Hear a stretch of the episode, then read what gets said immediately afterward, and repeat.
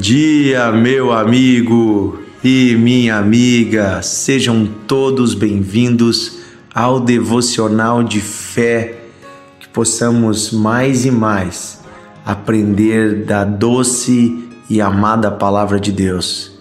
Ela traz vida, esperança e sabedoria para os nossos dias. Deixa eu perguntar uma coisa para você que está conosco aqui neste devocional. Você já se sentiu como se tivesse sido esquecido por todos? Você já se sentiu o último? O último na sua família ou o último no seu trabalho? Você já se sentiu desprezado, humilhado, enfraquecido?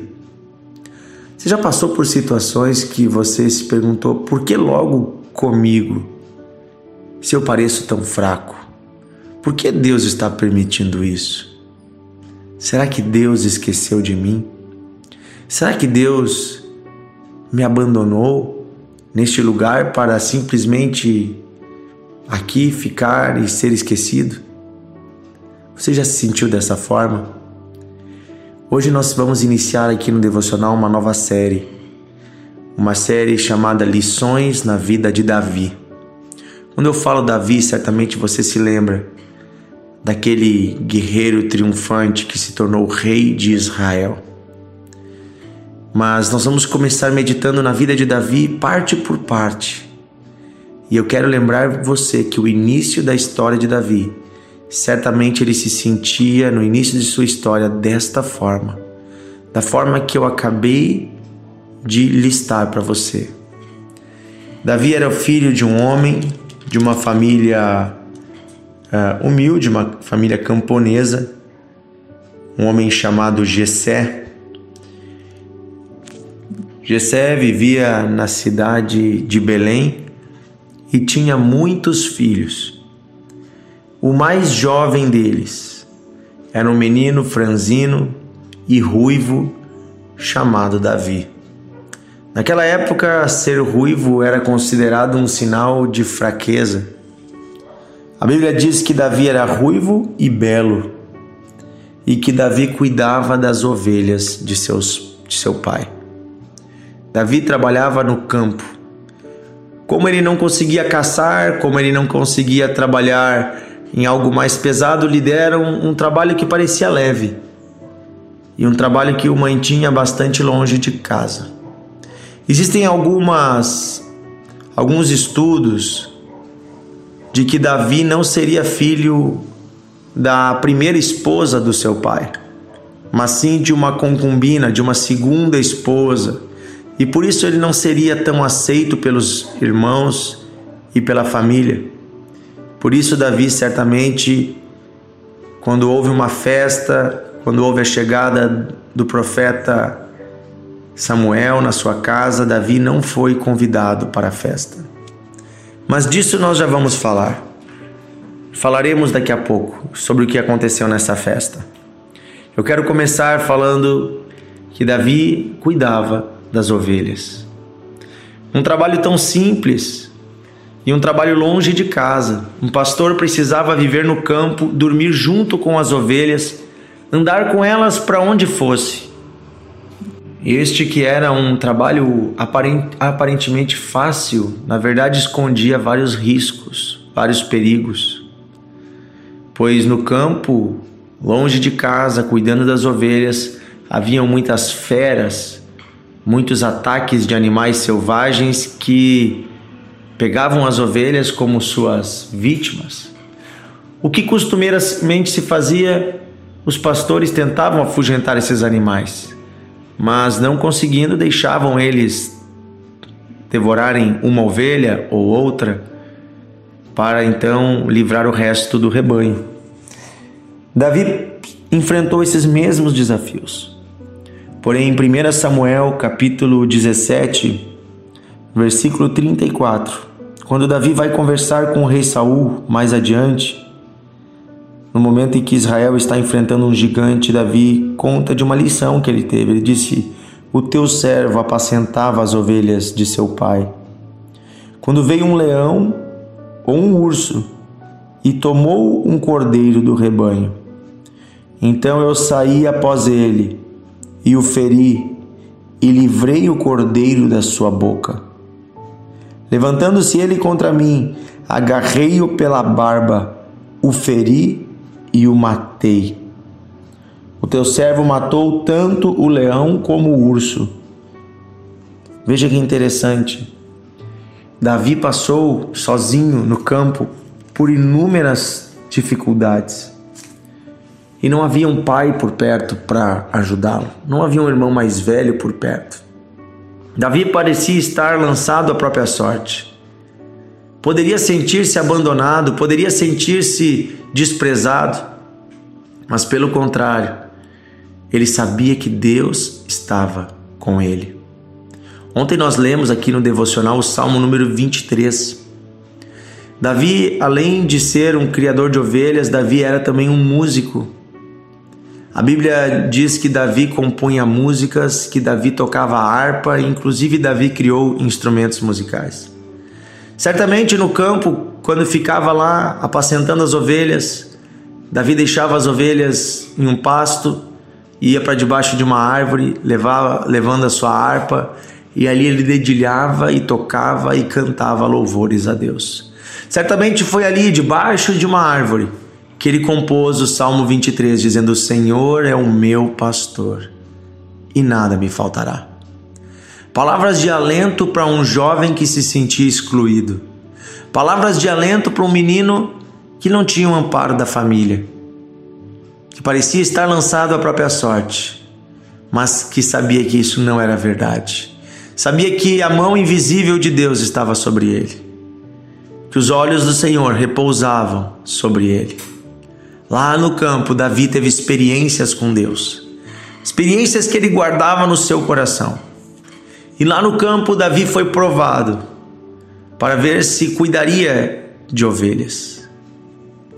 Davi cuidou das ovelhas com a própria vida, colocou a sua vida em risco para proteger as ovelhas.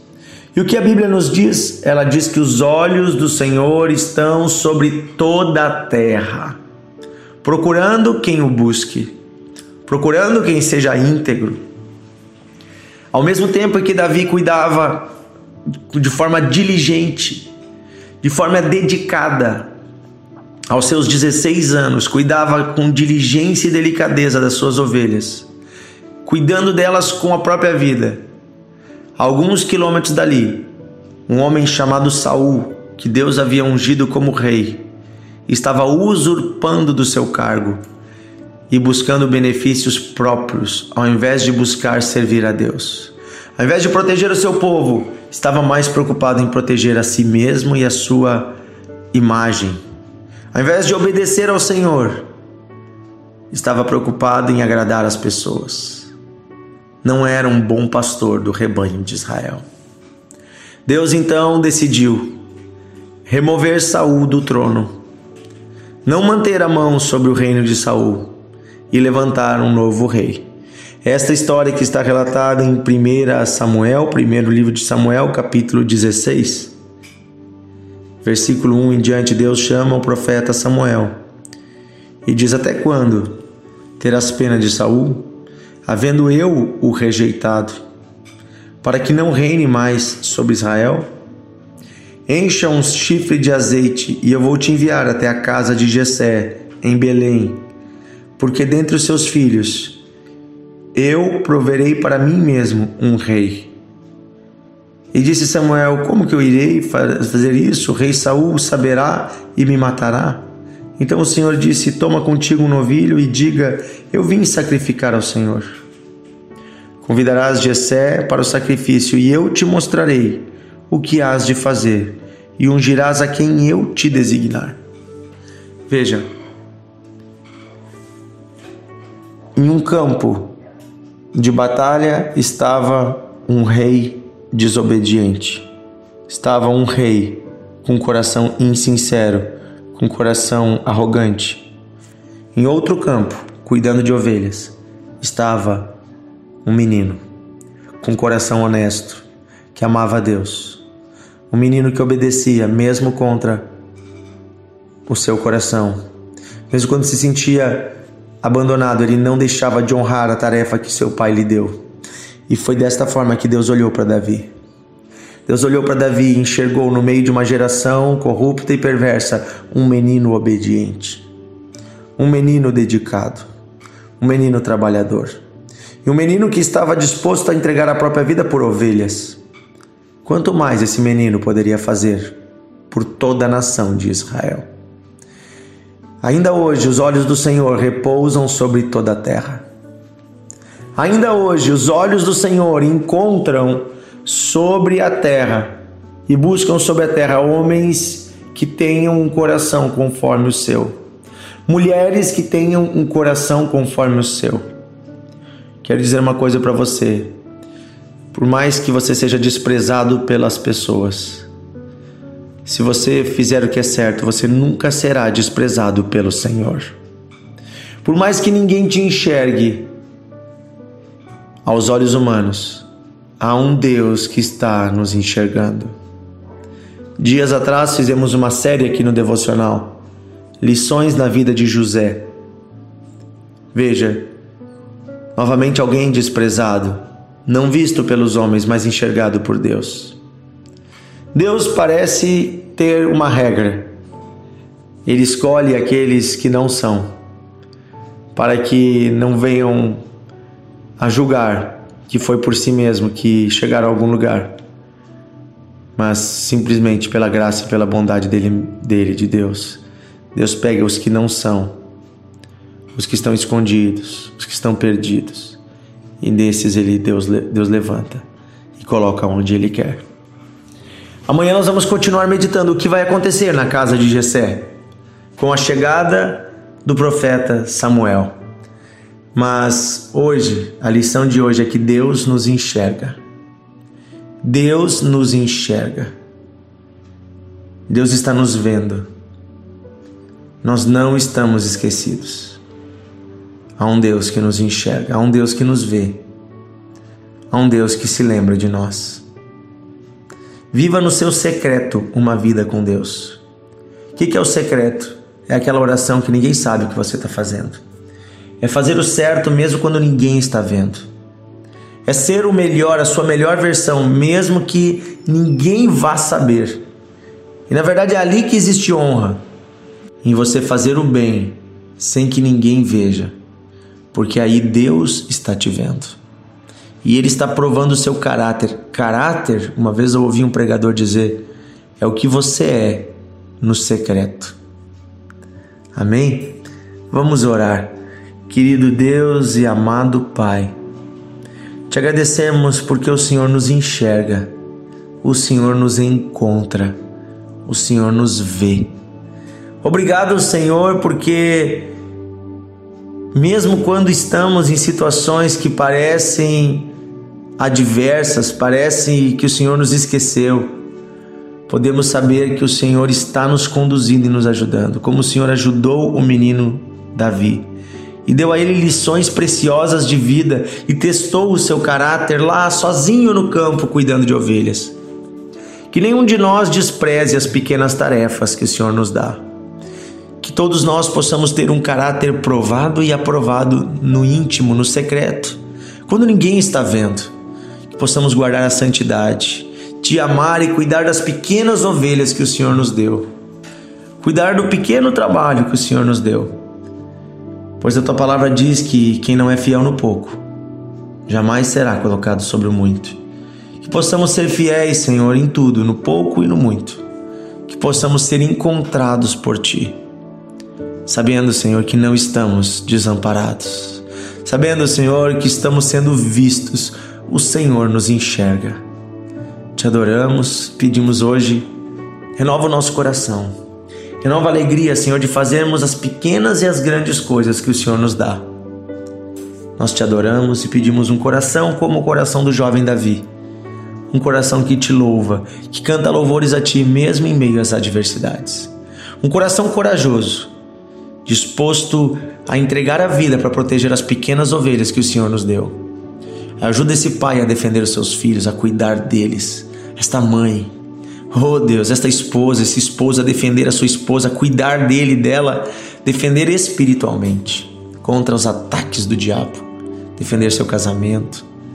Oh Deus, este funcionário que venha lutar pela sua empresa, este patrão venha, Senhor, lutar pelos seus funcionários, ser justo, pagar em dia. Eu peço, Deus, sabedoria a cada homem e mulher, em nome de Jesus.